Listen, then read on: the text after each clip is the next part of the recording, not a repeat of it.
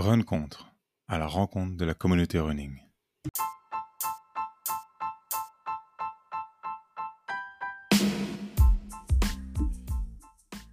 Les imprévus. Par définition, on ne sait pas le quand, le comment ça va tomber, et combien de temps ça peut potentiellement nous ralentir dans notre préparation. Une séance, deux séances, une semaine. Mais on sait tous que ça peut arriver. Ce sont les aléas de la vie. Un enfant malade, un rendez-vous oublié, un projet au travail qui tombe au dernier moment. Cependant, il y a bien un imprévu que l'on redoute plus que les autres dans notre préparation.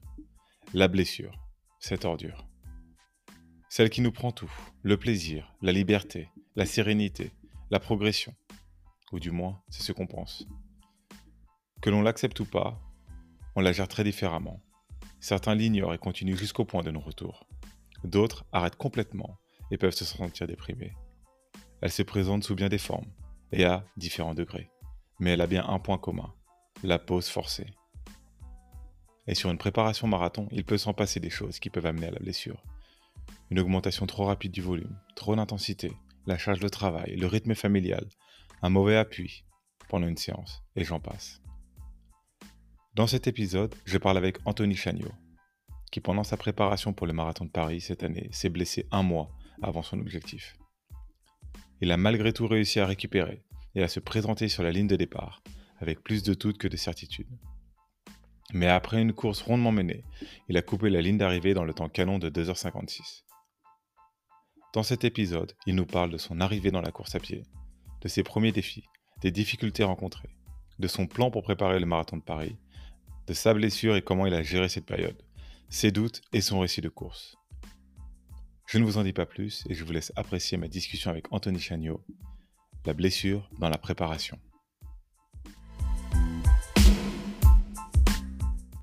Anthony, salut, bienvenue sur le podcast Inspirun de Running Community Podcast. Merci d'être avec nous, merci d'avoir euh, accepté l'invitation. Comment ça va aujourd'hui? Bah, Ça va bien, euh, j'ai le droit à une petite semaine de vacances là euh, pendant l'été avant l'arrivée de mon deuxième enfant qui ne serait tardé. D'accord. de quelques jours. Reprendre un petit peu d'énergie avant les nuits un peu courtes euh, qui, sont, euh, qui sont à venir. Tu es bien placé pour en parler. Exactement, ça va. On arrive encore à, à gérer, euh, à gérer les nuits, mais c'est vrai que ça chamboule un petit peu le rythme.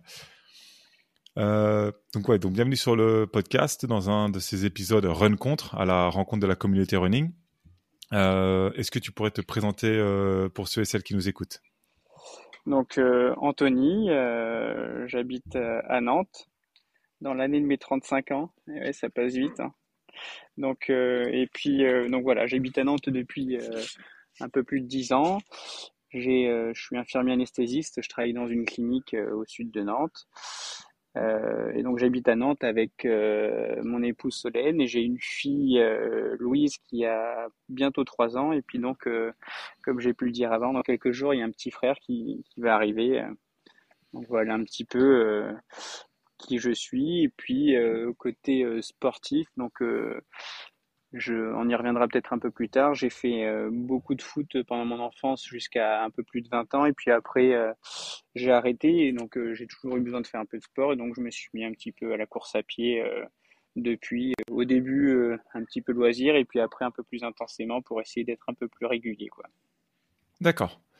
D'accord. Donc tu, tu disais que bah, ton, ton passé sportif c'est euh, plus le football. Ouais, j'ai commencé tout petit, euh, tout petit, tout petit. J'en ai fait toute mon enfance avec euh, les classes, les classes nationales jusque donc U18 et puis après j'ai joué, j'ai joué, si je dis pas de bêtises, j'ai un autre peut-être quatre, quatre ou cinq saisons au niveau euh, senior. Et puis après euh, donc je joue à un niveau amateur euh, le, le, plus haut niveau amateur.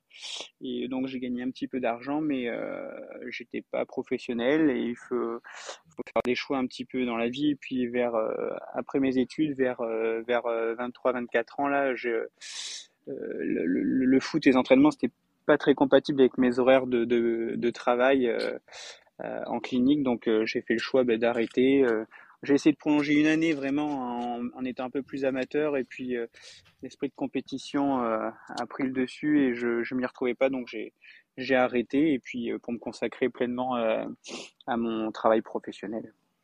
D'accord. Donc ça, c'était 20, 24, 25. Donc il y a 10 ans, c'est à peu près le moment où tu es arrivé sur Nantes, plus ou moins. Exact, ben exactement. En fait, c'est quand je suis arrivé sur Nantes. donc moi, je, je, jouais au foot notamment en, en, N3 euh, à, à l'AS Vitré, N3, N2, ce qui équivaut euh, anciennement à CFA2, CFA, à l'AS Vitré en Bretagne, à côté de Rennes. Et puis donc euh, je me suis donc mis en couple avec Solène qui était sur Nantes. Et quand donc j'ai décidé d'arriver sur Nantes, j'ai prolongé une année à Carquefou en division d'honneur. Et puis, et puis après cette année, j'ai décidé d'arrêter complètement. Et puis après, donc, j'ai commencé euh, un petit peu à courir euh, occasionnellement pour euh, continuer un petit peu à me dépenser. D'accord. Donc, pour résumer un petit peu, 10 ans, ton arrivée sur Nantes, arrêt de ta carrière de footballeur, et là tu commences progressivement à, à courir, à courir, voilà, occasionnellement. Voilà, c'est ça, occasionnellement, et puis après, j'y pris, j'ai pris goût un petit peu, mais ça, ça, ça a duré quelques années quand même. Voilà, je courais sans trop de, sans trop de buts. Je faisais peut-être euh, une course comme ça de temps en temps. Euh, et puis, euh, je m'y suis vraiment mis là depuis un peu plus intensément, depuis, on va dire, depuis 2-3 ans, un peu plus régulièrement. D'accord. D'accord. Donc, les 6 euh, à 8 premières années de ta pratique en course à pied étaient vraiment euh, plus c'était pas amateur et hein. plaisir. Ouais, ouais. D'accord. Et là, depuis, euh, depuis, et depuis 2-3 ans, un entraînement un peu plus régulier. Ouais, on est voilà, essayer de donner un petit peu de régularité parce qu'on sait, enfin, j'ai quand même découvert qu'en course à pied, si on voulait performer, garder un petit niveau, tout est relatif hein, à, mon niveau, hein, mais bah, il fallait faire preuve un petit peu de régularité, puis euh, pour, euh, pour travailler un petit peu le foncier, avoir un petit peu de caisse pour pouvoir faire, parce que je fais principalement, euh, je faisais principalement du 10 km, on va dire, au, semi, donc il fallait développer un petit peu d'endurance pour pouvoir après s'amuser un peu plus pour pouvoir faire des courses, quoi. D'accord. Et tu as commencé à t'entraîner tout seul ou est-ce que dès que tu as commencé à vouloir être un peu plus sérieux, tu t'es mis dans un club ou tu continues à t'entraîner tout seul?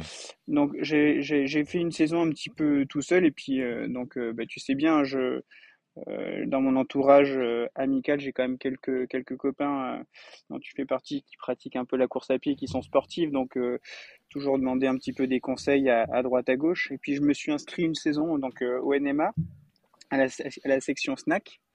Donc j'ai fait une saison euh, euh, avec euh, avec l'équipe là pour pour avoir un petit peu un cadre, d'autres conseils et puis faire un petit peu les, la saison des crosses qui était une découverte. et, et, donc voilà, donc j'ai fait cette saison-là, mais pareil, toujours un petit peu compliqué avec les entraînements qui sont autour de 19h, là, le mardi et le jeudi. Pour ma part, c'était moi avec mes horaires de bloc où parfois je terminais à 18h30, mais ça pouvait déborder c'était parfois un petit peu la course quoi. Donc euh, j'ai fait une, année ça a été euh, ça a été bénéfique euh, c'était c'était sympa ça m'a donné des petites bases. Et puis maintenant voilà c'est plus en mode autodidacte et puis toujours avec les mêmes conseils de, de, copains qui sont autour quoi. Donc les les premiers challenges en, course à pied, les premières compétitions, elles sont arrivées relativement vite après le début de ta pratique? Bah, au début, pas trop. Au début, euh, quand, j'ai commencé à, mettre des baskets au pied, je, faisais, je crois, annuellement euh, les foulées du tram avec un niveau euh, assez, assez modeste et ridicule. Et puis, vraiment, si je dois citer une vraie première course un petit peu avec des, objectifs, c'était, on s'était inscrit avec Mathieu aux 10 km du parc paysager de Saint-Nazaire. Alors, j'ai un trou de mémoire sur l'année, mais ça, doit être, ça devait être il y a, je pense, maintenant 3-4 ans de mémoire. Et euh, pour objectif de faire sub 40. le sub 40 pour le coureur amateur, c'est une petite barre symbolique du 15 km h et Mathieu, euh, Mathieu, pour la petite histoire, l'avait réalisé, euh, je crois, avec, on va dire, entre 5 et 10 secondes de moins. Et moi, j'avais fait un, modeste, je crois, 40-06 où j'avais échoué lamentablement sur le dernier kilo. à maintenir le, ah le tempo. Ouais, ça a été, ça a été dur et quand je regarde ça maintenant, quelques années plus tard, je me dis que il y a eu un petit peu de progrès quand même. Il y a un petit peu de progrès, tout à fait. Euh, pour revenir un petit peu sur, sur tes temps, donc voilà, il y a encore euh, 4-5 ans, tu essayais de passer la barre des, euh, des 40 minutes sur le 10 km. Oui. Euh, une pratique un peu plus régulière sur les 2-3 dernières années avec euh, voilà, euh, de l'entraînement, pas forcément plus cadré qu'il a été, mais vraiment aussi voilà, courir régulièrement, travailler cette caisse. Et de Exactement. mémoire, tu, euh, tu cours maintenant le 10 km euh, en 35-12 ou C'est 35-15 euh, pour, pour ton record. hein. C'est ça, j'ai un, j'ai un record en 35-12 euh, qui date de, donc de 2022. Euh, mais euh, je dois, euh, je dois le mentionner, c'est une course réalisée avec un petit parcours favorable. On notera le petit F sur la, le site de Base Athlée. D'accord. Mais ça reste quand même une progression euh, très conséquente, près de 5 minutes euh, sur la distance du 10 Oui, km sur une durée de, euh, de, euh, de 3-4 ans. Euh, avec un entraînement un peu plus régulier, Voilà, une et puis régularité, euh, une régularité dans le travail de fond et faire voilà un peu dans le plus travail de volume. fond. Exactement. Et puis surtout instaurer aussi, euh, pour, si on veut progresser après en, en termes d'allure en course à pied, c'est instaurer le, les séances de fractionné aussi, hein, aller chercher des allures un petit peu plus élevées, se familiariser avec ces allures un peu plus élevées pour après pouvoir les reproduire en course. D'accord. Mais exactement. ouais. Mettre, euh, essayer d'aller chercher aussi un petit peu des intensités un peu plus élevées pour aller développer aussi cette base de vitesse d'un point de vue biomécanique, d'un point de vue physiologique, qui te permet au final d'avoir cette, cette réserve et cette facilité, cette aisance sur des allures un petit peu plus rapides. Mais la base du travail reste quand même le volume, Complètement, la, régu- complètement. la régularité à l'entraînement euh, pour développer cette endurance fondamentale, euh, la zone 2, la zone 1. Enfin, elle a énormément de, C'est ça.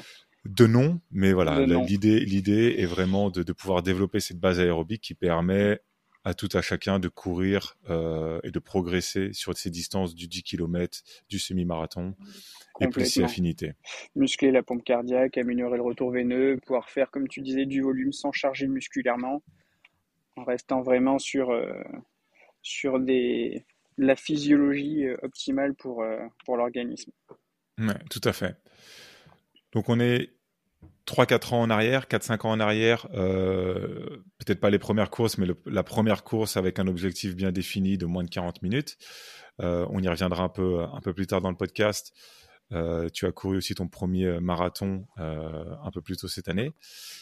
Entre-temps, comment s'est faite cette progression d'un premier 10 km avec un objectif bien défini jusqu'à ton arrivée sur le marathon? Comment est-ce que tu, tu découpes un petit peu ton année? Quel type d'objectif est-ce que tu te fixes? Euh, Est-ce que c'est quelque chose auquel tu penses un petit peu en, en amont? Est-ce que c'est vraiment quelque chose qui vient un peu de manière euh, organique en fonction euh, des opportunités, des envies?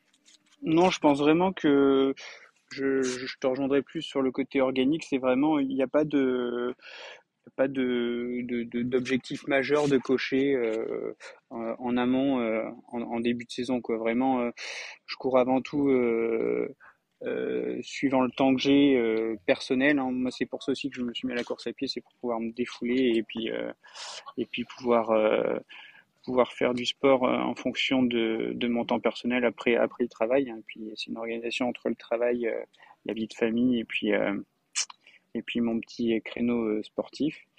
Et du coup, euh, le, but c'était euh, c'était vraiment de, de pouvoir euh, courir, de progresser sans, sans se mettre des, objectifs trop trop trop élevés pour euh, pour euh, rester vraiment euh, sur une progression un petit peu linéaire et euh, du coup euh, quand j'ai eu réalisé ce fameux sub 40 euh, enfin d'ailleurs pour euh, le, le, le sub 40 que j'ai réalisé après si je dis pas de bêtises c'est euh, c'est euh, Saint-Sébastien euh, Saint-Sébastien 2022 je crois au mois de mars où je fais euh, 36,04 donc D'accord. je, pa- je passe je passe vraiment du du sub 40 au 36,04 euh, avec une petite progression et il y avait euh, je crois de mémoire aussi à, à l'entraînement un, un 37-30 réalisé avec euh, Gilda en tant que Gilda Bocchio en tant que lièvre pacer à D'accord. l'entraînement euh, voilà comme ça euh.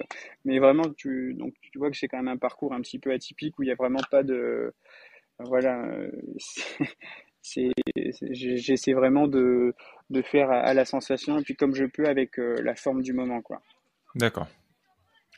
Ok.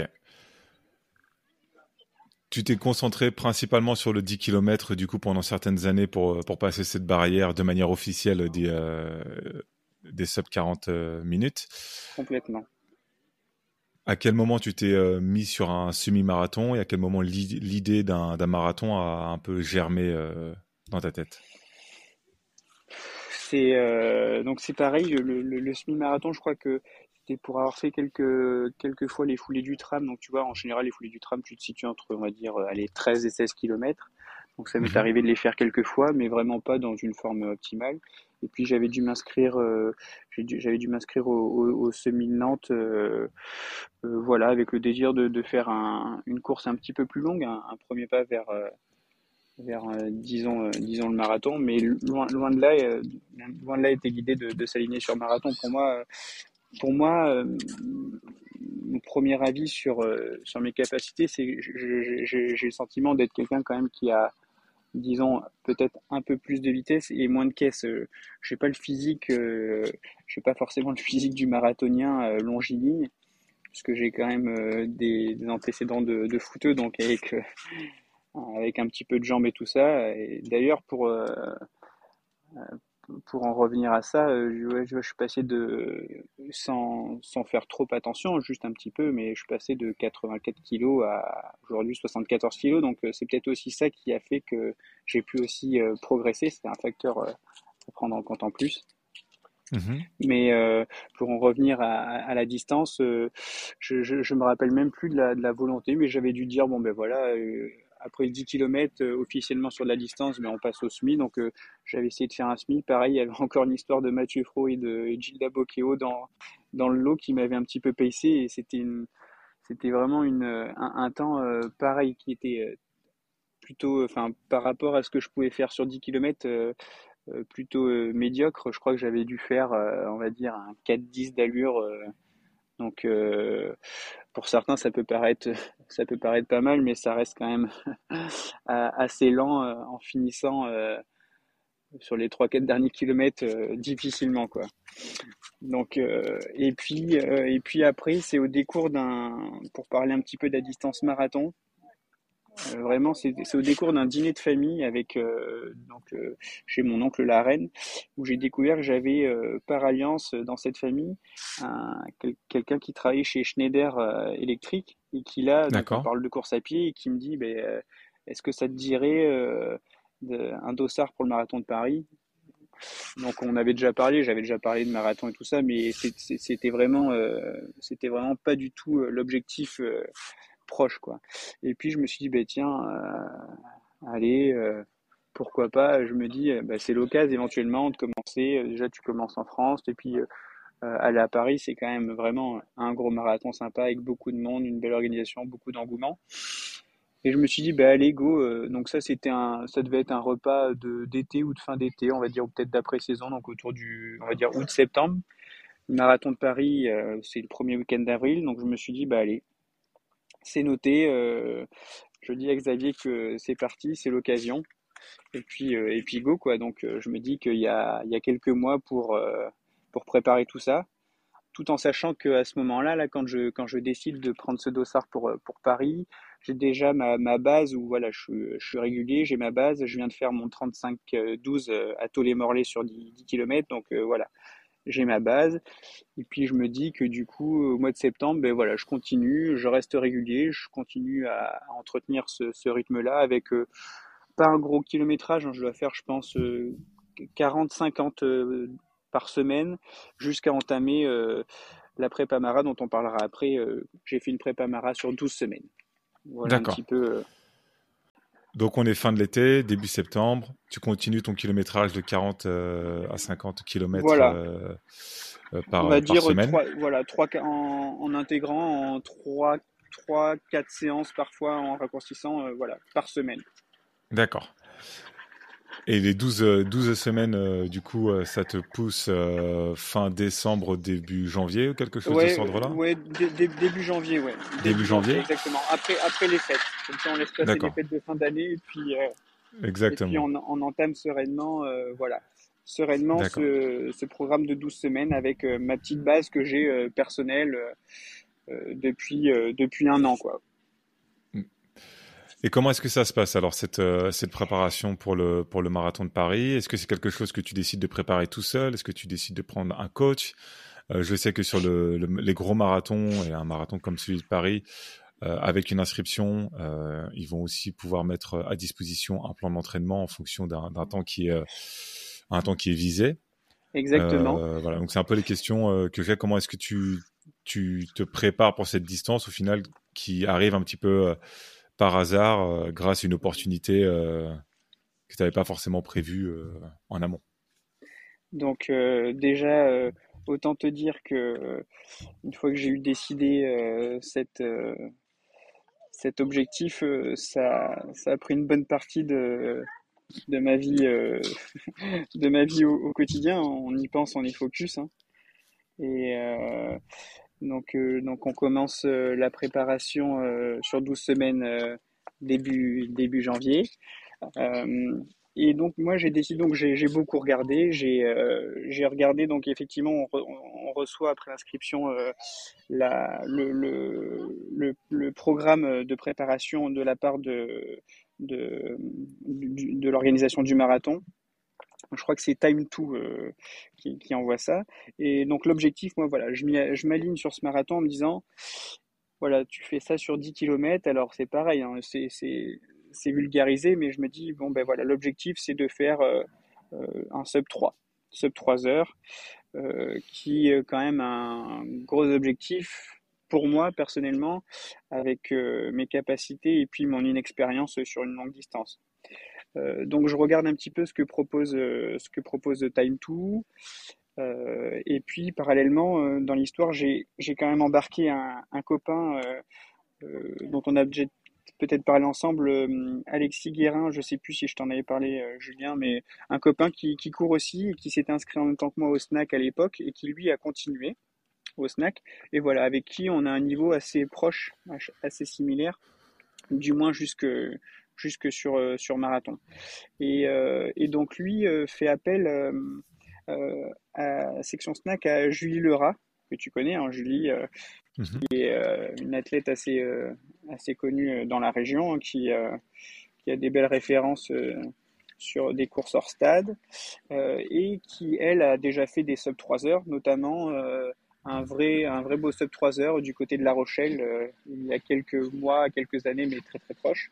Et du coup, euh, Alexis me transmet un programme que Julie lui a fait pour le même objectif, le sub 3 heures, euh, et que et qu'il me partage. Et en fait, bah, je fais confiance à ce programme parce que bah, je, je, le trouve assez courant et puis et puis voilà, je sais que c'est quelque chose qui a été travaillé par, euh, par Julie, qui est quelqu'un qui s'y connaît, et euh, qu'elle a adapté ce programme à, à, Alexis notamment, et, et qu'on a un petit peu les mêmes qualités. Donc je me dis que c'est quelque chose qui peut, qui peut marcher, me correspondre, avec environ 4 à 5 sorties par semaine. D'accord. Euh, donc, euh, ben, on continue. Hein. Donc, euh, programme, ben, on, commence. Alors moi, ce qu'il faut savoir, c'est que je marche vraiment. c'est mon, petit côté cartésien. Quand il y a un programme, je le, je le respecte. J'évite d'intervertir deux séances. vraiment, j'essaie. S'il y a une séance une d'une semaine, et ben c'est la une. Après la deux, la trois, la quatre. je respecte vraiment les choses à la lettre je suis très cartésien. Donc euh, ben, je, commence le, je commence le programme euh, avec euh, de mémoire une première, une première semaine qui doit monter autour de 60-65 km. Et puis, et puis un programme qui va jusqu'au maximum, donc les grosses semaines, les semaines 6, 7, 8, qui vont être des semaines qui vont aller autour de 90 km. Et on verra un petit peu plus loin qu'il y a eu un, il y a eu un petit, un petit grain de sable dans cette préparation, mais qui au final euh, n'a pas entaché euh, l'objectif euh, souhaité. Ouais. Donc on est donc un bloc d'entraînement de 12 semaines réparti sur 4 à 5 semaines 4 pardon 4 à 5 entraînements par semaine sur les 12 semaines. Complètement. tu commences donc à 65 km par semaine et pendant les mois qui ont précédé, tu tournais encore à ton 40 à 50 km par semaine. Donc tu fais déjà un, une augmentation du volume kilométrique euh, de 15 km dès le début de ta préparation. Mais, complètement. on arrive un peu plus tard du coup dans, ta préparation et il me semble que c'est un mois avant le, avant le, le marathon. il me semble que tu t'es blessé. Exactement c'est vrai que maintenant, comme quand, tu le dis, effectivement, euh, peut-être sous-estimer euh, ce, ce, ce, gap de, de, kilométrage hebdomadaire, parce que ben, on a le sentiment de bien l'encaisser, hein, comme tu dis. Donc, tu vois, je passe à première semaine à 60-65, et puis euh, ça, ça croît progressivement, et puis dès la deux ou troisième semaine, je suis entre 70 et 80, donc j'ai le sentiment de bien encaisser tout ça les séances, euh, vraiment les séances euh, de footing récup, endurance fondamentale, je les fais, elles me permettent de bien absorber les séances un petit peu plus dynamiques où on intègre du fractionné. Et euh, donc, effectivement, comme tu le dis, début mars, hein, c'est tout début mars, donc on est un mois avant, le, avant Paris. Je suis au début de ma semaine 6. Et sur un footing de récup euh, qui doit être un petit footing de récup long. Euh, de mémoire, je crois que c'est un petit 1h20.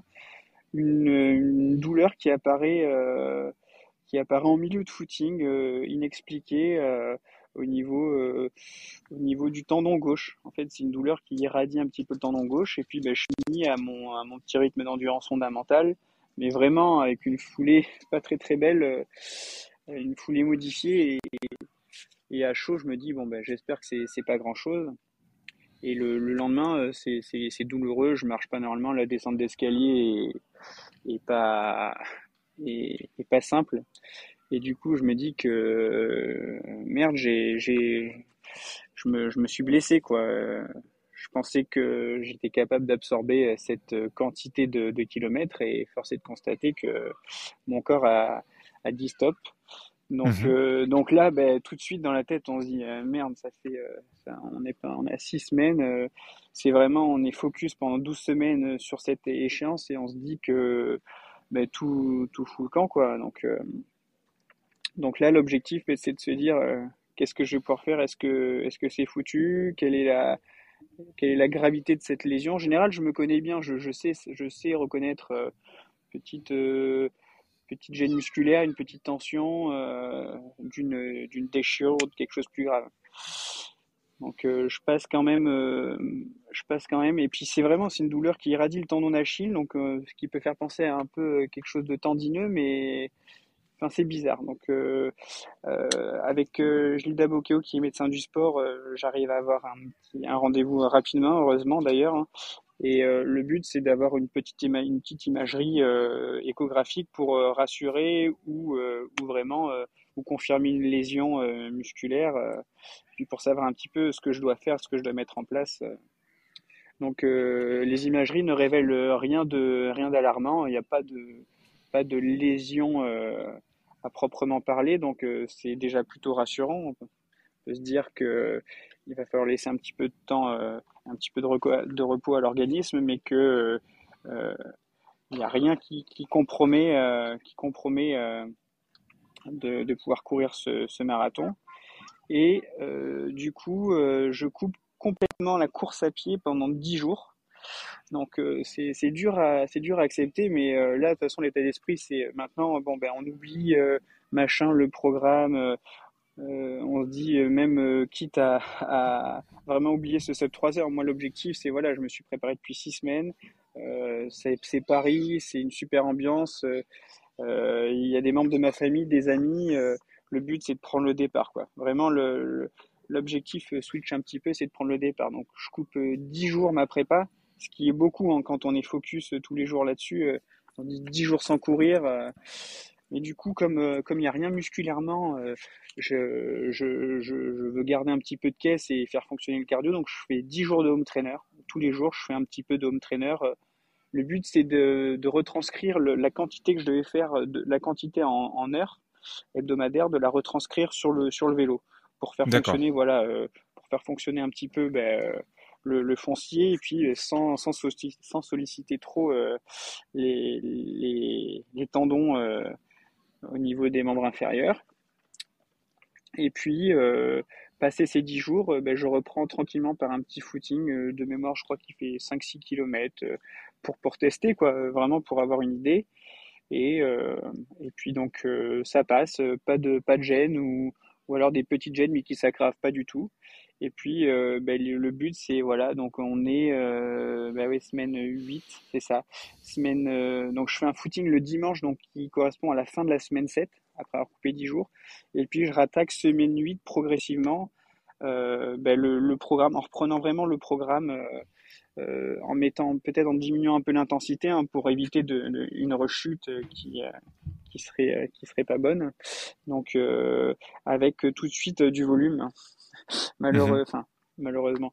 Je, je, pense que quand on reprend, il faut, euh, faut reprendre peut-être plus progressivement et en douceur. Mais bon, là, je veux dire, euh, il y a plus, j'ai déjà perdu assez de temps. Euh, je perds la semaine 6 et 7 qui sont vraiment, qui étaient deux premières grosses semaines de gros kilométrage. Donc, j'ai, en, en, gros, j'ai plus qu'une semaine. J'ai la semaine 8 pour refaire un petit peu de volume. Et la semaine 9 où je, on commence un petit peu à, à rediminuer le kilométrage pour, pour réaliser ce qu'on appelle la période d'affûtage euh, avant la course. Quoi. Euh, donc, euh, donc voilà un petit peu pour ce qui s'est passé sur la fin de cette préparation après cette petite, cette petite blessure musculaire. Ouais. Je voulais revenir, donc, du coup, tu, coupes la course à pied pendant 10 jours. pendant ces 10 jours, tu arrives à retranscrire le volume horaire euh, de course à pied sur le, sur le home trainer.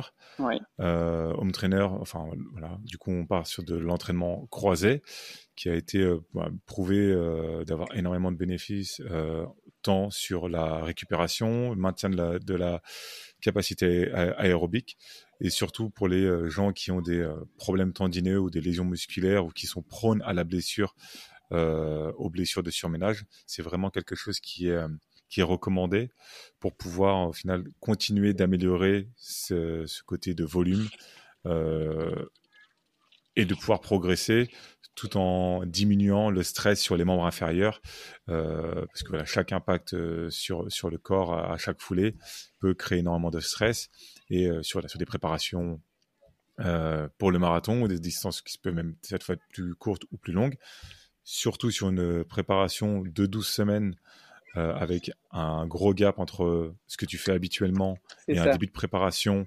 Et donc, du coup, voilà, après six semaines, voilà, on est un mois et demi plus tard, il y a, quand même un certain stress qui s'est accumulé. Pouvoir mettre ces dix jours de home trainer, c'est vraiment quelque chose qui, c'est beaucoup plus facile de le dire avec le recul, mais aussi je pense que c'était la bonne chose à faire pour te permettre de te donner les meilleures chances de te retrouver sur, sur la ligne de départ. Bah, c'est ça, c'était le compromis vraiment entre euh, continuer à faire bosser un petit peu le cardio en, en diminuant et en coupant complètement ce stress euh, euh, mécanique euh, du, des membres inférieurs, comme tu dis. Mhm. Et puis voilà, on quand on, quand on s'intéresse un peu à la course à pied, qu'on regarde, ben on s'intéresse et on prend exemple un petit peu sur, le, sur des, des, des références, quoi, des, des mecs comme sur marathon comme Navarro ça, voilà, moi j'utilise euh, comme toi par exemple, on utilise beaucoup Strava, donc on regarde, on, suit un petit peu, on regarde les séances. Et ce qu'il faut savoir, c'est qu'on n'a pas tous, euh, et d'ailleurs même au niveau amateur, on n'a pas tous la même vie, la même vie professionnelle, on fait pas tous le même métier, la même vie personnelle avec euh, nos histoires de famille. Donc c'est vraiment important de. Ça m'a permis d'apprendre aussi. C'est ça qui est intéressant, c'est que il faut vraiment être à l'écoute de son corps et puis et puis vraiment à la sensation, quoi. Euh, se dire que, ben ouais, peut-être que là, on, on, absorbe tout, on a la sensation de se sentir bien, mais finalement, il faut, faut se dire qu'on a fait subir à notre corps un stress, euh, un stress assez, assez puissant et que, ben, finalement, c'est que si, si j'ai eu cette petite blessure, c'est, pas anodin, c'est qu'il y a eu peut-être un, petit gap un petit peu trop important en termes de, de volume. Mm. Donc, euh, c'est, c'est pour ça que c'est vraiment important de, et, et, maintenant, moi, je, je fonctionnerai différemment euh, pour, pour futures échéances, mais je pense que parfois, ben, malheureusement, s'il y a une petite séance euh, qui fait partie du programme et que tu dois la faire sauter parce que tu sens qu'aujourd'hui ça va pas ou que ça va être le truc de trop ou que tu vas aller trop loin pour ton organisme, eh ben, il faut le faire, quoi. je suis tout à fait d'accord. J'ai, euh, euh, comme tu le sais, et euh, comme aussi je l'ai présenté dans le podcast, je suis dans le, je suis au début de ma préparation pour le marathon de Valence le 3 décembre prochain. Et, euh, et comme tu l'as mentionné un peu plus tôt, voilà, je, viens d'avoir un nouveau-né et déjà, je peux sentir qu'il y a aussi des choses qui sont un peu plus différentes en termes de récupération. Et il me semble que c'était euh, la semaine dernière où j'avais déjà une petite, euh, une petite faiblesse le lundi, où je me sentais pas forcément au top. J'avais un footing cool, donc j'ai pu le faire. Mais le lendemain, j'avais une séance de seuil qui était, euh, enfin, seuil plus SP 10 km, donc qui avait quand même pas mal d'intensité. Et je me suis un peu créé une règle où je veux mettre l'accent plus sur le volume que sur l'intensité. Donc, si jamais j'ai une séance d'intensité un jour et, dans, et pour lequel je me sens pas forcément à 100%, que ce soit physiquement ou mentalement de la faire, eh bien, de tout simplement garder le, volume kilométrique qui était euh, préconisé pour cette séance. Donc, euh, sur ce coup-là, c'était 15. Et, mais au lieu de le faire en intensité, en intervalle, etc., juste le faire sur un footing cool parce que ce sera aussi, euh, ce sera, ça va aussi apporter certains bénéfices et faire sauter une séance euh, d'intensité, ça va pas remettre en cause à 100% euh, les, euh, le temps final de toute manière. Exactement comme tu dis. Donc on est sur la ligne de départ du, du marathon de, de Paris. Euh, 10 jours de pause de course à pied, 10 jours de vélo. Euh, on l'a pas mentionné, mais la semaine 8 qui était la plus grosse, ta plus grosse semaine d'entraînement à vie, avec ah, euh, si je, me base sur ton Scrava, 92 km. Ouais, voilà, c'est ça. Euh, réalisé. Donc, qu'on se le dise, pas forcément le, le, la décision la plus intelligente jamais faite, mais, mais, bon, euh, on peut aussi comprendre que mentalement, c'était nécessaire besoin de, besoin, bah, besoin de se rassurer, de se dire que voilà, le, vraiment le gros bloc et le cœur de la prépa, la 6, 7, 8, bah, il a en grande partie sauté. Donc, euh, besoin de se rassurer personnellement sur, sur du volume. Effectivement, je pense que c'est à recommander à personne hein, de reprendre comme ça. Mais euh, sur ces 92 km, vraiment très très peu d'intensité et puis très progressif à la sensation. Et puis, je me suis rassuré avec des petits footings en début de semaine sur cette semaine-là où ça passait, le lendemain ça allait bien, avec vraiment aucune gêne, aucune sensation, pas de douleur qui apparaissent. Donc c'est pour ça que je me suis autorisé en m'écoutant euh, à, à, faire, à faire du volume sur cette semaine parce que finalement ben, c'est la, la, seule semaine de ma prépa où j'ai pu, euh, comme tu dis, ben, faire 92 km. Quoi. Mmh donc, euh, donc voilà, semaine 8, 92 km et puis avec une petite, petite semaine dégressive derrière où je, je retombe un petit peu autour de 50-60, je crois, pour euh, appeler cette période affûtage. Donc du coup, tu as une période d'affûtage euh, sur trois semaines, semaine 9 non, bah, sur, sur, sur, deux semaines, sur deux semaines, semaine 9 et puis la semaine 10, la semaine du Mara, quoi. Mais tu avais une préparation de 12, de 12 semaines. Euh, on va rectifier tout de suite parce qu'en fait, ça fait quelques minutes que je vous raconte des bêtises. Euh, en fait, on la question s'était posée de faire une prépa de 12 et comme euh, j'avais ma base euh, et que j'avais mon petit foncier de, mon, de ma prépa et de mon 10 km qui était pas très loin, on avait décidé de, raccourcir à, 10 semaines. D'accord. Regardez le plan, on était bien sur une prépa de 10 semaines, soit deux mois et demi. D'accord, deux mois et demi de, prépa... deux mois et demi de préparation. De prépa spécifique de prépa spécifique pour le marathon. Du coup, tu te retrouves à la semaine 6, euh, donc à la mi juste après la mi-parcours, à une blessure. Voilà. 10 jours euh, sans courir. Fin de la semaine 7, début de semaine 8 où tu peux commencer à reprendre. donc oui, forcément, tu es à la semaine 9 hein. et la semaine 10 d'affûtage de taper qui te permet au final de refaire remonter la forme. D'accord. Voilà. Ça, ça, fait un peu plus sens euh, d'un point de vue de la, de la périodisation. Voilà, c'était ça pour, pour remettre au clair euh, la situation. Donc on est au départ euh, du marathon de Paris. Comment est-ce que tu te sens sur la ligne euh, C'est quoi un peu tes impressions de la ligne de départ Ce qui se passe un peu dans ta tête? Est-ce que tu arrives en confiance quand même suffisamment Oui, voilà déjà ce que je voulais, ce que je voulais dire, c'est que donc après avoir repris donc semaine 8, 9 et puis semaine 10, semaine du marathon, en fait hop, euh, je, sais que je sais que je suis bien, que je suis plus gêné, qu'il n'y a plus de, douleur ou de donc euh, vraiment, je repars vraiment sur l'objectif initial. Je remets rien en cause. Je me dis allez, euh, c'est pas parce que tu as, raté 10 jours de la prépa, même, même si c'était un gros morceau, que, tu dois tout remettre en cause. la vitesse, tu l'as. et puis sur ce type de sur ce type de distance, justement, c'est pas un problème de vitesse, c'est de, de, la caisse. Donc je me dis, eh ben voilà, tout va bien, tu es inscrit, on y est, on part le samedi donc euh, avec euh, mon pote Alexis et puis euh, et nos femmes. Et puis donc on va sur sur Paris. on file l'après-midi au salon, donc on se met dans l'ambiance, on récupère les dossards, on voit du monde, c'est l'excitation monte, tout est nickel. On avait choisi un petit hôtel juste à côté du départ pour pareil optimiser un petit peu l'organisation, éviter tout, euh, tout stress parasite qui pourrait être, être, gênant.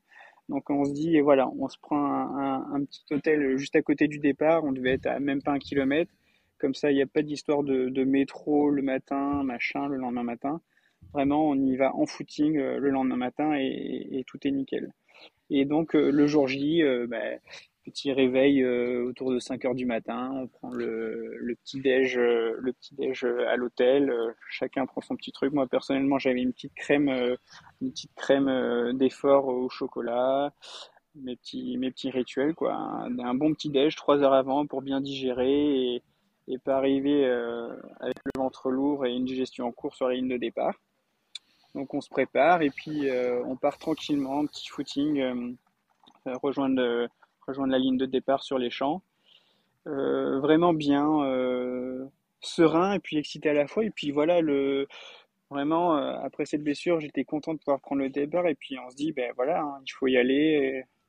C'est parti, quoi. Donc on part, je pars, donc SAS moins de 3 heures, qui est le premier SAS de de, de coureurs amateurs. Il y a, les, il y a le SAS Elite avec euh, les, les, dossards préférentiels qui partent, euh, qui partent devant nous, et puis nous, euh, le SAS 3 heures qui part, qui part juste après.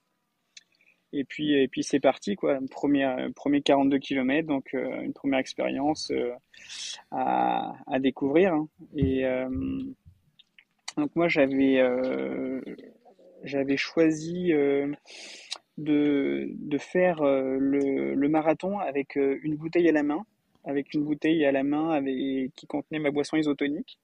Donc je pars sur la ligne de départ avec cette bouteille, avec une petite pomme pote scotchée autour. Et en fait, l'idée, voilà, j'avais fait mon, mon propre, euh, mon propre ravitaillement sur tout le parcours. J'avais la chance d'avoir ma mère donc et, et, ma femme qui étaient là. Et l'idée, c'était de les retrouver à quelques points stratégiques en amont des ravitaillements du, marathon en me disant ben voilà je sais pas comment ça va se passer si je les vois pas si je les si je les rate pour récupérer mon, ravito euh, que je puisse bénéficier euh, euh, à minima du ravitaillement du marathon. Et donc sur sur quatre sur quatre checkpoints il y avait, y avait quelqu'un de ma famille qui était là pour me redonner une bouteille avec ma boisson isotonique et puis une, une pomme pote. Voilà ce que j'avais choisi comme stratégie de ravitaillement pour le marathon c'est quelque chose que j'avais essayé sur toutes mes sorties longues de la prépa, qui m'allait très bien. Mhm. Et euh, voilà, comme ça, ça me permettait de, de, boire des petites quantités, mais vraiment très très régulièrement. Donc j'ai consommé euh, pendant l'intégralité du marathon 2 euh, litres en tout. D'accord, quand même. Ouais, 4, bouteilles de, de 50 centilitres euh, avec euh, une pomme pote scotchée à, chaque bouteille. Voilà la stratégie que j'avais euh, souhaité adopter, qui s'est très très bien déroulée, où j'ai jamais eu de quoi, que j'ai à chaque fois pu récupérer mon ravitaillement. Et, et puis voilà, donc après la deuxième équation, c'était de se dire à quel moment je vais me prendre ce fameux mur, hein, parce que comme tout le monde le sait, hein, quand euh, sur la distance du marathon, on parle de ce fameux mur qui arrive en, généralement, en général pardon, autour du 30e kilomètre, on va dire. Donc, euh, euh, bah, c'est quelque chose qu'on appréhende parce que je souhaite à, personne de, le, de, se le prendre, mais a priori, ça a l'air assez violent quand il n'y a plus d'essence dans le moteur. la moyenne, elle chute drastiquement. Euh, et donc, euh, bah, ce, mur du marathon, en fait, il est, euh, pour ma part, jamais arrivé. Donc ça, c'était assez incroyable. Hein. Donc si on veut refaire un petit peu le l'historique de la course. Je, suis vraiment parti avec le frein à main parce que l'allure marathon, c'est des allures qui sont dirons-nous de, de, moyenne intensité. Hein. C'est quelque chose. Donc pour ma part, le, mon marathon s'est déroulé à, en 4,0 d'allure en 4,09 de moyenne, ce qui est euh, un petit peu plus de 14 km/h, 14,5, quelque mhm. chose comme ça. Donc euh, qui euh, qui est qui est quand même une allure assez raisonnable. de toute façon, quand on quand on se on se met une allure marathon comme objectif, c'est quelque chose qu'on est censé pouvoir tenir assez longtemps. Donc, Donc le but, voilà, c'était pour moi de sonner chaque kilomètre sans trop trop regarder la montre vraiment, mais de, sonner autour de 4-10 du, kilo. C'était ça, c'était ça mon but en, en, prenant le départ, en étant sur la ligne de, départ. Et donc ces allures-là, les allures marathon, c'est des allures qui sont durs à tenir quelque part au début parce que avec l'ambiance, l'adrénaline et puis et puis la densité, on peut vite être amené à, à sonner des secondes bien plus bien plus rapidement. Et alors là, c'est quelque chose en général qu'on paie plus tard dans la course. Donc mhm. vraiment, euh, début de course avec le frein à main, en, vraiment en, économie, on s'économise le maximum. De toute façon, le but, c'est de s'économiser au maximum euh, musculairement, puisque le cardio en général euh, ne monte pas trop trop dans les tours à ces allures-là. Et puis, donc, hop, on sonne le premier 10 km. Après, on, on, on arrive donc dans, dans le bois de Vincennes. Et donc là, euh, deuxième 10 km dans le bois de Vincennes qui fait sortir euh, au semi.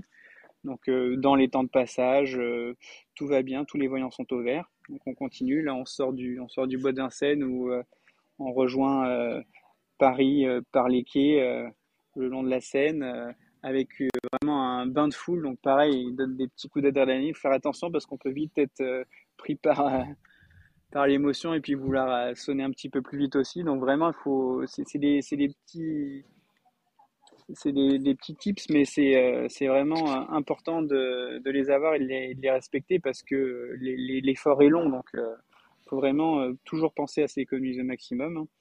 Et puis, ben, 30e, 31e, 32, pas de, pas de mur qui arrive. Donc là, on est un petit peu quelque part rassuré, mais euh, c'est encore pas gagné parce qu'il reste quand même quelques kilomètres à parcourir. Donc, euh, pour ma part, je, sens que je suis, bien, qu'il n'y a pas d'alerte, mais euh, en même temps, je peux pas me permettre de relancer plus fort au, risque vraiment de, péter. Quoi. Donc, j'arrive à tenir cette allure ben, tout du long, en fait. puis, quand tu ressors de Boulogne, là, au, au 40e, tu as passé les, petites, euh, les petits faux plementants et puis là tu sais que c'est gagné et que c'est euh, juste incroyable quoi. C'est beaucoup d'émotions. Tu revois moi je revois ma famille là sur la fin du parcours euh, au 41e et même mon frère qui fait quelques quelques mètres à mes côtés donc avec toute la foule. Et là tu as un sentiment je pensais pas mais c'est le, marathon c'est quand même une distance assez mythique et une, une émotion qui qui te qui t'envahit et tu arrives sur le tapis là à l'arrivée, euh, tu as réussi ton objectif euh, devant ta famille euh, avec des super sensations et puis et puis voilà, tu arrives à couper la ligne d'arrivée en 2h56 donc l'objectif est rempli et c'est c'est incroyable quoi. donc comme pour comme pour le 10 km, tu casses la fameuse barrière de 4 minutes. Voilà, exactement. Sur ta, sur ta première tentative. Ouais, donc, ah, euh, non, non, c'est vraiment, c'est vraiment assez incroyable. Et au-delà de, au-delà de l'objectif réalisé, hein, qui bien sûr c'était le, l'objectif majeur et le, le, but de mon inscription, mais c'est, euh, c'est l'organisation, l'ambiance euh, à Paris, c'est, c'était assez incroyable. C'était vraiment chouette avec des conditions vraiment. On a eu un tout petit peu de vent, mais honnêtement, rien à dire, des conditions optimales un temps assez frais, euh, pas de pluie, euh, une toute petite brune au début, mais vraiment euh, rien à rien à dire quoi. Vraiment, tout était tout était au top. Pour, pour, résumer un petit peu ton approche pour ce marathon, c'était premièrement dans ta préparation mettre en place une technique ou un système d'hydratation et de ravitaillement pour te préparer à l'effort, voir comment tu pouvais aussi gérer d'un point au niveau digestif et euh, voir si ça, ça pouvait passer, si ça pouvait t'aider. Une, une, stratégie qui était déjà bien, bien en place euh, en, amont de, en amont de la course et, pas vraiment se mettre sur la ligne de départ en, en se disant qu'on va deviner un petit peu et voir, et voir ce qui se passe. on ne peut pas laisser de place au hasard. Hein. Je pense que sur des distances comme ça, des, des, des, des, efforts assez longs comme ça, euh, effectivement, euh, ou, alors, euh, ou, alors, ou alors on va au-delà de, quelques surprises à mon avis. Hein, mon avis. Mhm. Et aussi une approche très conservatrice dans la dans, l'exécution en fait de, ton plan. Que, tu t'es donné un objectif de pas aller trop vite dès, le départ et de vraiment maintenir une certaine allure comme beaucoup d'entre nous au final euh, se donnent, euh, se, se, donnent comme objectif de faire. Mais il y a une chose, c'est de se le dire d'y penser et au moment où voilà le, coup de pétard arrive, de pouvoir respecter ça. Ça. Et, avoir réussi à, faire ça, à, se, à, rester très conservateur dans, dans ton approche, combiné aussi euh, à ta stratégie qui était bien en place au niveau euh, de ravitaillement et d'hydratation, ce sont forcément des facteurs qui ont euh, joué en ta faveur pour ne pas voilà, frapper ce fameux mur. Après, il y a d'autres facteurs qui rentrent en compte, mais c'est vraiment des facteurs qui sont très importants et à ne pas négliger. Complètement. Et puis au-delà de quand on regarde la course, après, quand on analyse, je, crois de mémoire que je mets environ, on va dire, alors, je réalise pas un split négatif pour euh, ceux qui. Je pense que tout le monde euh, en a entendu parler. Le split négatif, c'est de réaliser une deuxième partie de course plus rapide que la première. Mais je crois que pour ma part, je mets euh, quelque chose comme 30 secondes de plus. Donc, je pense que pour mon niveau amateur, on peut tolérer ces 30 secondes supplémentaires, ce qui montre la régularité sur toute la course. Quoi. Exactement. Et il me semble aussi que j'ai jamais fait le marathon de Paris, jamais fait le marathon tout court, mais, mais j'ai j'ai lu et entendu que le marathon de Paris, sur la deuxième partie de course, c'est là aussi où il y a l'enchaînement des petits faux plats montants et des petits ouais, euh, par rapport à la première partie euh, de parcours. Oui, oui, oui. C'est vrai que effectivement, euh, si, si, tu veux réaliser un, un, un, chrono, alors on sait tous, il y a sur, sur toutes les distances, hein, quand tu veux faire un 10 km machin, il y a toujours des courses qui sont propices, qui sont reconnues pour être un parcours vraiment plat, dans les conditions optimales, propices à un temps. Paris, il n'y a jamais eu des, des, gros gros chronos. Je crois que le record il avait autour de 2h04 pour les, les meilleurs euh, internationaux, donc ce qui montre que c'est entre guillemets relativement lent par rapport au, au, record du monde du marathon, mais euh, mais, mais c'est un, je crois qu'il y a quelque chose comme euh, enfin c'est variable suivant les suivant les traces, mais on va dire environ 300 de, de D+, donc pour, euh, pour de la course à pied, ça peut paraître un petit peu. Pour, euh, pour du trail, c'est rien du tout. Mais effectivement, il y a quelques relances, surtout sur la deuxième partie avec les, les ponts euh, le long des quais et des petites relances un petit peu dans Boulogne. Donc effectivement, si, si tu passes au SMI avec des petits signes d'alerte, la deuxième partie de course, ça peut être compliqué musculairement. Hein. Effectivement. Bien sûr. Donc ça, c'était le marathon de Paris. On était en avril dernier. Maintenant, on est en août. Est-ce qu'il y a quelque chose qui t'inspire, un challenge, une prochaine course auquel euh, tu voudrais euh, prendre part?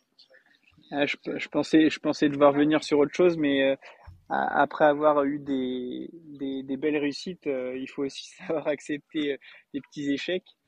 Et alors là, c'est pareil, il faudra peut-être pas suivre cet exemple, mais dans la foulée de Paris, je décide pour accompagner pour accompagner un, copain, bah, d'ailleurs le, même copain qu'au marathon, qui s'est inscrit au raid du Morbihan, donc 100 km en trail avec euh, un petit peu de dénivelé positif, mais pareil, un parcours relativement roulant pour du trail. Euh, donc ce, raid qui a eu lieu euh, fin juin, fin juin début juillet là. donc je décide de m'inscrire pour lui faire la surprise et puis bah, le m'aligner avec lui. Et donc je, je, coupe une petite semaine après, après Paris pour euh, récupérer déjà dans un premier temps, avant de, de, refaire un petit, un petit bloc de programme, mais alors là vraiment sur, euh, sur du volume, sans grandes intensités, euh, pour pouvoir essayer de m'aligner sur ce, sur ce raid. Et malheureusement, bon, on, ne s'étalera pas de, dessus, mais donc c'était 105 km et je pensais pas saturer si rapidement musculairement mais euh, autour du 50-55e, ça a été euh, un petit peu compliqué et j'ai malheureusement, mais il faut savoir l'accepter, abandonné au 83e. Donc euh, je n'ai pas été finisher de ce, de ce raid. donc ça c'était la petite parenthèse post-marathon. Et puis là à venir, ben, je t'avoue que là je, je, continue un petit peu de, de courir aussi pour garder un, peu la forme, mais j'ai pas d'objectif à venir parce que tout simplement, euh, là, je, je vais devoir euh, sacrifier un petit peu de ce temps euh, pour, pour aider à la maison et à l'arrivée de mon deuxième enfant. Hein. J'ai eu le droit, à, j'ai eu le droit à, mon petit créneau et j'ai j'ai une épouse qui est aussi assez compliante et qui m'a laissé faire pas mal de, de sport, notamment le week-end. et donc là, à moi aussi de, de, de, rester un petit peu à la maison pour, pour m'occuper de, de mes enfants, mais euh, ça m'empêchera pas de continuer à courir. Et puis, il y aura d'autres objectifs, bien évidemment, sur, l'année 2024 à venir. Mais quoi, je ne sais pas encore. Mais je, vais, je vais me débrouiller. c'est pareil, quand on, parlait de la préparation, je, pense à ça, donc je, je, vous transmets les, les, pensées sur ce podcast c'est important aussi de, de, pouvoir trouver son organisation. Euh, moi, j'ai la chance d'avoir un. Sur, je travaille quatre jours semaine, j'ai toujours un jour off dans ma semaine. Et ce jour off, euh, ben, il me permet quand même de pouvoir faire déjà des choses euh, familiales, mais aussi d'intégrer une, une, grosse séance dans une préparation, soit une grosse séance, soit éventuellement parfois de faire une petite doublette, de doubler de, faire un bi-quotidien. Et, euh, et c'est important, ça permet vraiment d'optimiser sa préparation en plus des sorties du week-end. Quoi. Donc, euh, donc voilà, le, là, le, les objectifs à venir, ben, c'est de pouvoir continuer un petit peu à m'entretenir euh, comme je le peux en fonction du temps qui, qui va me rester. Et puis, de, on trouvera des, des objectifs, peut-être faire, peut-être faire euh, du, du, du, 10 km et éventuellement euh, essayer de faire un SMI parce que bah, j'ai une référence sur 10 km qui à mon niveau donc 35-12 j'ai maintenant ma référence sur Mara mais j'ai pas encore de, de vraies références euh, optimisées sur semi donc pourquoi pas éventuellement essayer de trouver un semi sur l'année 2024 pour pour normalement je suis capable de pouvoir euh, faire quelque chose euh, autour des 1h20 ou un petit peu moins. Ce serait des Je pense aussi. Hein. Un sub 1h20, ce serait. Donc pourquoi pas Ça peut être un objectif 2024. Il n'y a rien encore de fixe. Et puis, euh, on verra un petit peu plus loin. Mais si, si tout va bien et que hum, ma situation personnelle le permet, peut-être qu'il y aura un marathon en 2025. Donc là, on est, on est encore plus loin, mais 2025 peut-être. Et puis, peut-être sur un parcours un peu plus propice. Voilà, l'idée c'est que si un jour je me je, fais un, deuxième marathon, euh, l'idée ce serait d'essayer de, de, le préparer pour euh, essayer de, se rapprocher des, des 2h50. Alors c'est c'est lointain, c'est pas du tout d'actualité, peut-être que ça n'arrivera pas, mais ce, ce, ce serait ce serait l'objectif un objectif ambitieux aussi très réaliste au vu de voilà d'une d'une préparation tronquée par la blessure mais voilà si tu arrives à remettre en place cette stratégie de ravitaillement et cette approche conservatrice il n'y a pas de raison que ça ne puisse pas euh, fonctionner. Mais je pense que vraiment euh, en regardant en regardant maintenant dans le rétroviseur a posteriori je me dis vraiment que je pense que euh, ce, ce, marathon et ce temps réalisé il était vraiment optimal sur sur ma forme après ce bloc de 10 semaines, sur ma forme du jour et que j'ai vraiment euh, réussi à trouver le, la limite quoi, au niveau, euh, au niveau de, l'intensité et puis de, et puis de, de, la caisse pour pouvoir vraiment réaliser ce marathon sans, sans prendre ce fameux mur. Et je pense que si j'avais accéléré un petit peu plus, peut-être que j'aurais sûrement d'ailleurs euh, pété. Et je pense que j'ai été optimal sur, et sur, sur, cette, sur le, rythme que j'ai que j'ai suivi tout au long de la course. Euh, c'est d'ailleurs ça mon plus ma plus grande fierté, c'est vraiment d'avoir pu euh, optimiser au maximum euh, le jour J. Je pense que c'était pas loin d'être la course, alors parfaite non, parce qu'il y a tout le temps plein de choses à, améliorer. Hein. Il y a plein de choses à améliorer, mais c'était une, une, belle course avec une belle gestion. Et, et ça, c'est quelque chose que j'ai apprécié. Parce qu'on finit la course, on est, on est bien, on a on se sent bien, on n'est pas du tout dégoûté et c'est euh, et c'était euh, c'était une très très belle première expérience en tout cas. Ouais. Tout à fait, bah ça, c'est vraiment l'impression euh, que j'ai. Et puis, bah, le fait que tu aies voulu te réinscrire pour faire plus du double de la distance une semaine après, après ce marathon, je pense que, ouais, comme, comme tu dis, tu as dû prendre suffisamment de plaisir pour ne pas, pour ne pas être dégoûté des distances longues. Euh, je voudrais être respectueux de ton temps, euh, Anto. Donc, euh, j'ai encore deux questions pour toi. Est-ce que tu aurais un conseil, un mantra, une citation inspirante à partager pour ceux et celles qui nous écoutent?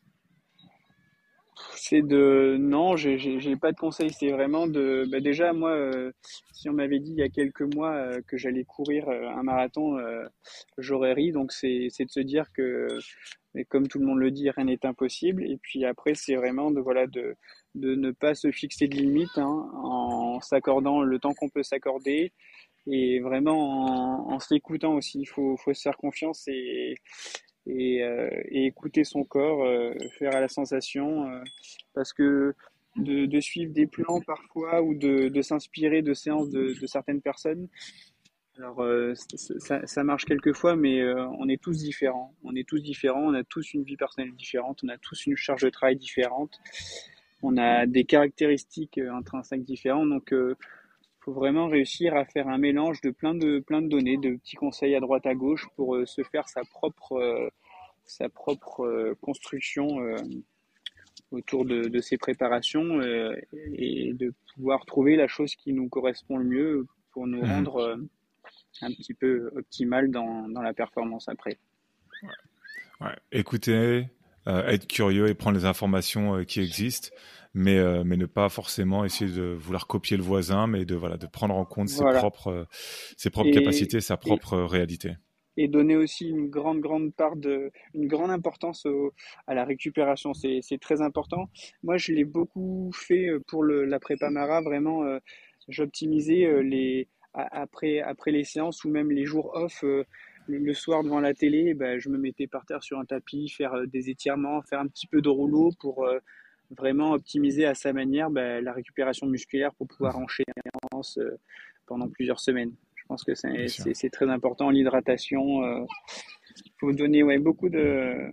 Faut, faut prendre soin de la, de la, de la machine et du moteur. Donc, euh, c'est faut, faut, faut pas négliger ce. Exactement. Je suis très content que, que tu amènes ça, parce que c'est aussi un, thème euh, sur lequel euh, j'ai vraiment envie de, de partager, d'échanger avec, euh, avec, avec des personnes, car la récupération est, est tout aussi importante que l'entraînement en lui-même.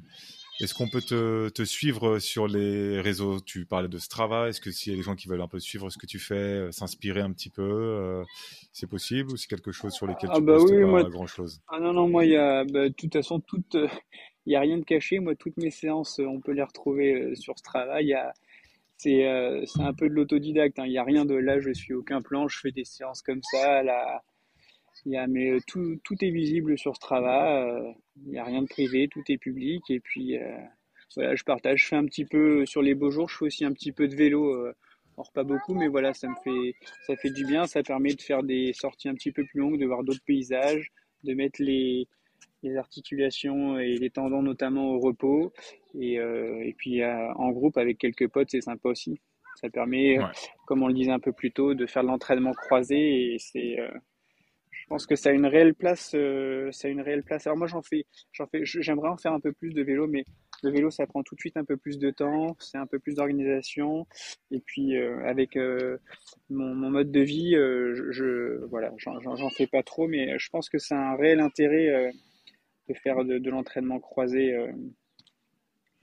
Pour, pour vraiment optimiser, ça aide en fait faire du vélo, ça aide vraiment à la récupération musculaire du bas du corps euh, tout en continuant de faire bosser le cardio. Euh. Mm. Une belle sortie de vélo, ça peut te faire une belle sortie de, euh, une sortie longue de F et, ça c'est ça c'est assez cool. Et puis ça, ça rend ça donne un petit peu plus de, diversité à la prépa aussi. Ça permet de, changer, de casser un peu la, monotonie de, de, la prépa. Anthony, je te remercie d'avoir été avec nous, d'avoir pu partager ton expérience, d'avoir pris le temps aussi. Euh, hyper inspirant, hyper motivant. Enfin, j'ai euh, une envie, c'est de mettre les pompes et d'aller euh, d'aller sortir. Mais c'est mon mais c'est ma journée de récupération et comme tu l'as si bien si bien dit, je vais, me calmer et j'attendrai demain. merci, à, merci à toi d'avoir été là, merci d'avoir été avec nous, et puis, et puis on se dit à une prochaine fois. Ben, merci beaucoup et à une prochaine, Julien. Bonne journée et bonne journée de récup.